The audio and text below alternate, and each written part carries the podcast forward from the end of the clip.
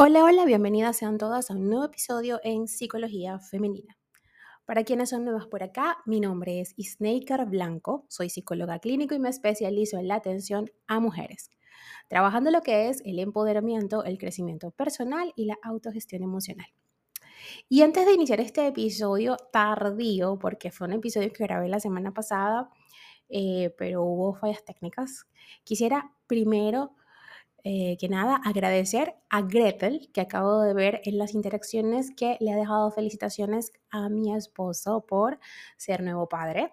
Muchísimas gracias, Gretel, por tus felicitaciones. De verdad que para mí eh, es algo muy, una experiencia muy gratificante, ¿no? Es algo muy bonito el hecho de que ustedes compartan conmigo esta felicidad y con mi esposo que muchas de las que me escuchan aquí también siguen a mi esposo, que también es psicólogo y tiene su podcast de psicología al día.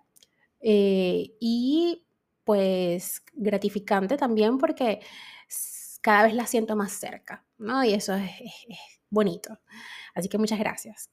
Y también gracias a todas esas seguidoras y seguidores que me han señalado que el episodio estaba malo. Pues sí, ese día eh, tuve bastante trabajo en mi casa y trabajos de reparaciones, ¿no? De, remodelaciones en el cuarto de la bebé, en, el balcón de la casa, todo, la terraza, ¿no? Si no saben qué es balcón, la terraza del, mi departamento. Y pues eh, programé, ¿no? Programé ese episodio para que se publicara y me equivoqué y resulta que borré el, episodio que estaba bien y dejé el episodio que tenía el error, ¿no? Así que mil disculpas por haber subido ese episodio así. Muchas gracias también por haberme informado y bueno, acá está, porque se los debía, es una deuda que les tenía y vamos a hablar hoy de cómo saber si soy víctima de gaslighting o gaslighting, como quieran pronunciarlo ya que según la Real Academia Española, puedes pronunciarlo como lo lees y no está mal. So, vamos a ello entonces. A ver, el gaslighting es un concepto que se ha manejado eh, ya en los últimos años y ha estado en boga también en redes sociales por muchos terapeutas y muchas personas que han asistido a terapia y aprenden de ello. Y bueno, a ver, hay que ser responsables con eh, las cosas que compartimos en redes sociales, no porque yo vaya a terapia y me hayan explicado en terapia que es el gaslighting, pues yo voy a venir a, creerme una erudita, ¿no? Hay que tener responsabilidad. Y también es importante que eh, podamos diferenciar el compartir nuestra experiencia y creernos psicólogos de las demás personas. Así que ojito con esto, ¿sí? Y ojito sobre todo con el contenido que consumimos, ¿no? Con las personas a las que seguimos, lo que nos dicen. Si son psicólogos realmente, eh, bueno, en mi caso federados, porque es la Federación de Psicólogos la que maneja, el ente que maneja o que regula a los profesionales de la salud mental acá en mi país, pero siempre tienes que verificar que la información que estés recibiendo de ese psicólogo en redes sociales sea realmente un profesional. A mí me han preguntado, eh, ¿cómo sé yo si tú eres tú? Bueno, mira, aquí está mi número de federación o mi número de registro, como quieran llamarlo. Eh, puedes ubicarme en la página de Federación de Psicólogos de Venezuela y allí podrás encontrar mi registro. Así que siempre verifiquen eso, por favor. Entonces, les decía que el gaslighting está en boga, ¿no? Está en redes sociales, en todos lados. Pero eh, esto no es más que otro nombre moderno que le han puesto a esa sensación de ah, hacernos creer que estamos locas, de hacernos eh, creer que la realidad no es. Y bueno, es un nombre que ha sido acuñado ya hace varias décadas, hace varias décadas, hace varios años, por una película. ¿ok? Viene realmente de una película. Este, este término que es de 1944, ¿ok? Entonces eh, eran dos protagonistas y resulta que el protagonista masculino minaba el equilibrio mental de la protagonista femenina en esta película que se llama En la película se llama Gaslighting, si no me equivoco, y es de George Cukor Gaslighting, exacto, se llama Gaslighting la película. A ver, lo que te da el gaslighter o el manipulador o manipuladora en todo momento es tenerte en una sensación o en un estado de confusión y desorientación. El propósito de esta persona es debilitar tu equilibrio emocional para tenerte bajo su dominio. Los efectos de pasar meses o incluso años inmersa o inmerso en este tipo de dinámica son devastadores. Conocer cómo actúan y cuáles son sus técnicas te servirá de ayuda para salir de esa trampa manipulativa o manipuladora. ¿Ok? Em, entonces, vamos a las técnicas, vamos al grueso de este episodio.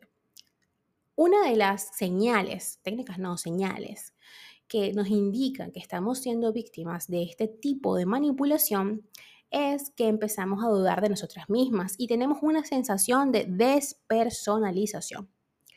Esta es la técnica o la táctica por preferencia del manipulador o del gaslighter, ¿no? Esto puede parecer incluso una tontería porque dices, bueno, pero a ver, tú estás conectada con la realidad, tú sabes quién eres. Mm, no tanto, ¿sí?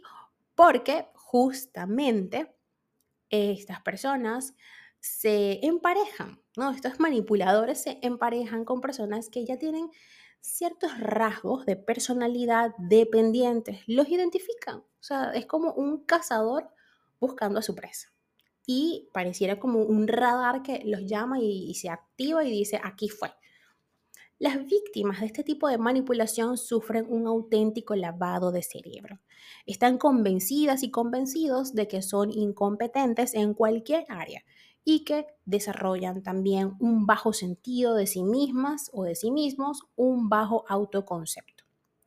A medida que esta figura manipuladora cobra mayor poder en tu vida, percibirás cómo tus fortalezas se debilitan todo lo que se te daba bien y te distinguía de los demás, ahora se pone en tela de juicio por parte de esa persona. Para comprenderlo mejor, te voy a describir algunos ejemplos, situaciones eh, donde pudieses estar siendo manipulada. Esta persona te va a infantilizar, haciéndote creer que eres muy torpe. Te dirá que entiendes mal las cosas y que tu enfoque es erróneo infravalorará sus competencias para hacerte creer que eres poco hábil. Usarás frases, o usarás, mejor dicho, frases como que estás estresada y por eso no sabes lo que haces. Cuando expreses una necesidad, te dirá que en realidad no es eso lo que quieres.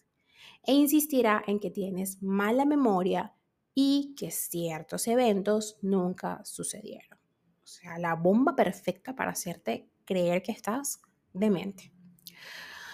Otra señal que nos indica si estamos, que estamos siendo víctimas de este tipo de manipulación es que estas personas son amables, pero te hacen sentir mal, que es esa condescendencia incómoda, ¿no? Un gaslighter no utiliza el maltrato físico, pero sí emocional, y lo aplica mediante unas tácticas muy por debajo de la mesa, muy, muy solapadas. Su conducta siempre será correcta, comedida e incluso amable. Pero a pesar de ello, tú experimentarás un gran malestar y una turba dentro de ti, porque es un trato que busca manipularte desde el afecto envenenado y el cariño más perverso. Ejemplos concretos de esto es que hacen comentarios afectuosos que duelen, como por ejemplo, mírate, hay que ver qué torpe eres, pero qué adorable me pareces por ello. También mostrarán, harán un despliegue de una amabilidad para convertirte en su ser dependiente. Si te preguntas cómo saber si eres víctima de gaslighting, fíjate en el trato cariñoso y paternalista que esta persona te dedica.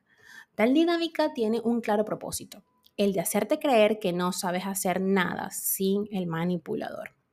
Y por último, esta persona te va a decir que nadie te entiende mejor que él o que ella. En efecto, es frecuente que emplee comentarios como, por ejemplo, Cariño, sé lo que estás pensando, se te nota en la cara.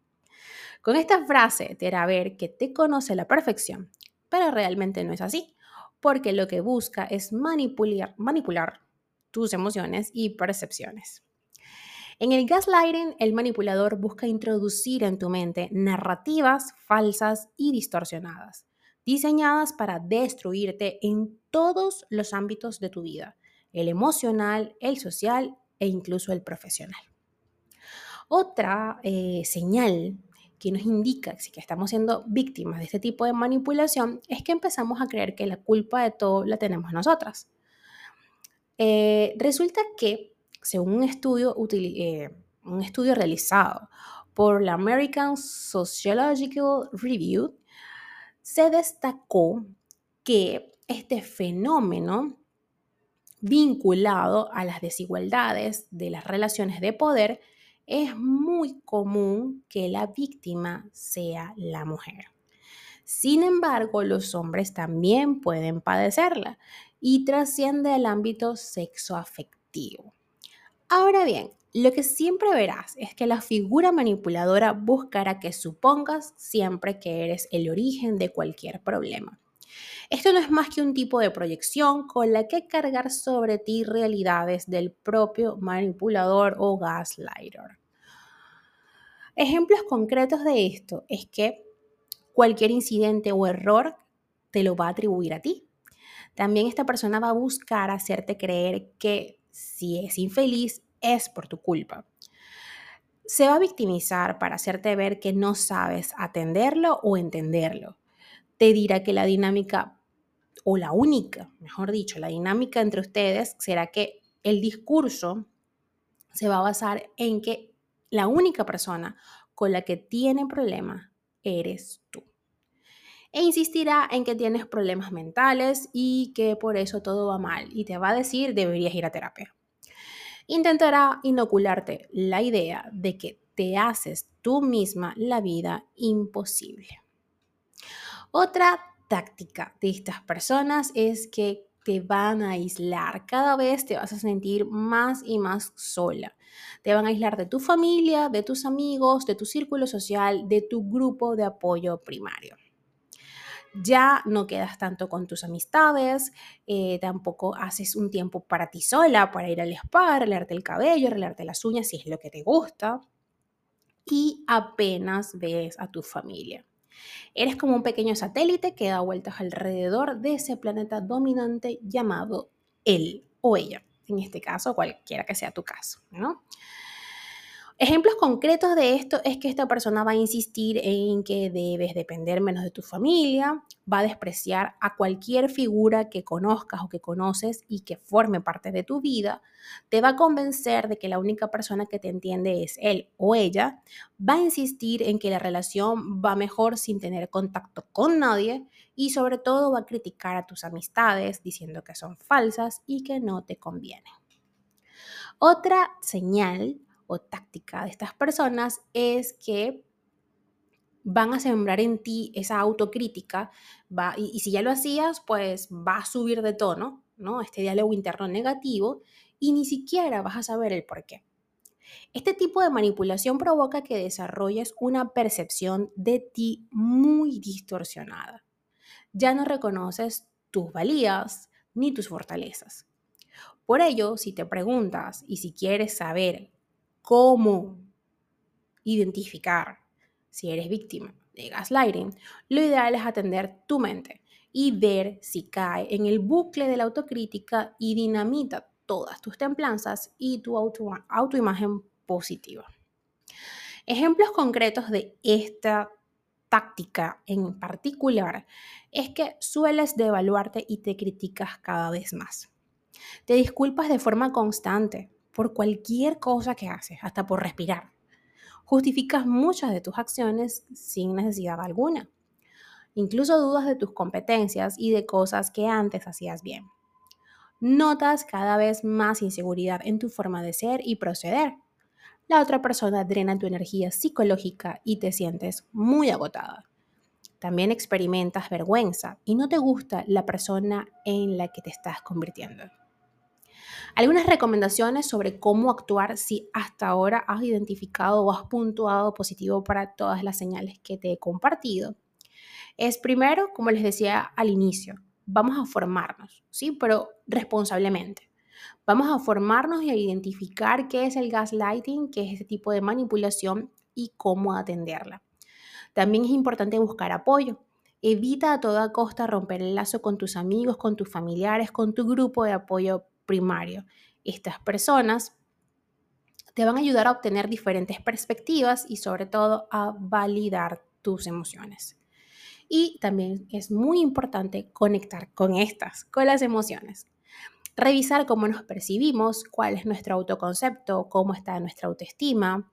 Y eso lo puedes hacer con un diálogo contigo misma, llevando un diario de registro emocional y revisando después que escribes allí en ese diario qué es lo que escribes, si es negativo, si es mm, más hacia la onda positiva, si reconoces que tienes errores pero sabes que estás trabajando en ello o por el contrario es totalmente negativo y no hay esperanzas de nada.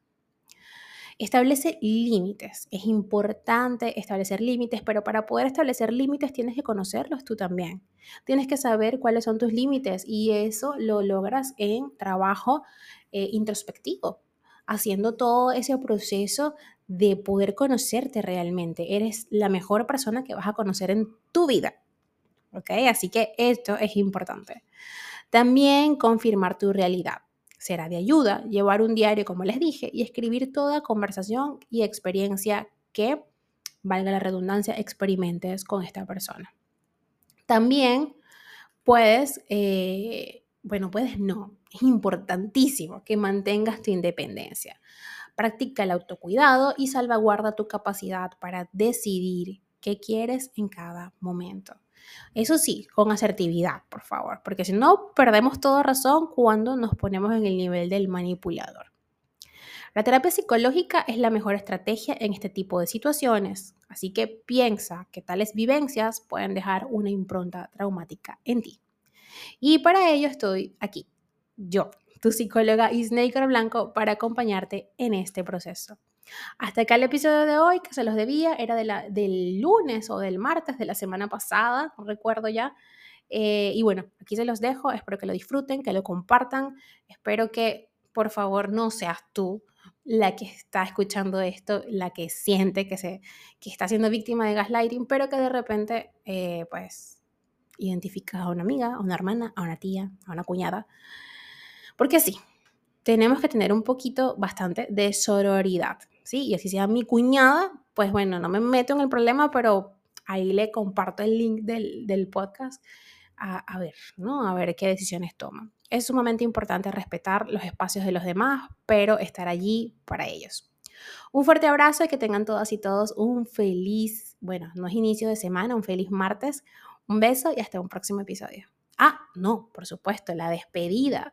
Los invito a que me sigan a través de mis redes sociales, en Instagram, Twitter, Clubhouse, Twitch y por supuesto Threads como Psiqueplenitud 11, en Patreon como Psiqueplenitud, TikTok como Psicóloga Snaker Blanco y mi canal de YouTube Psicología Femenina. Ahora sí, un fuerte abrazo.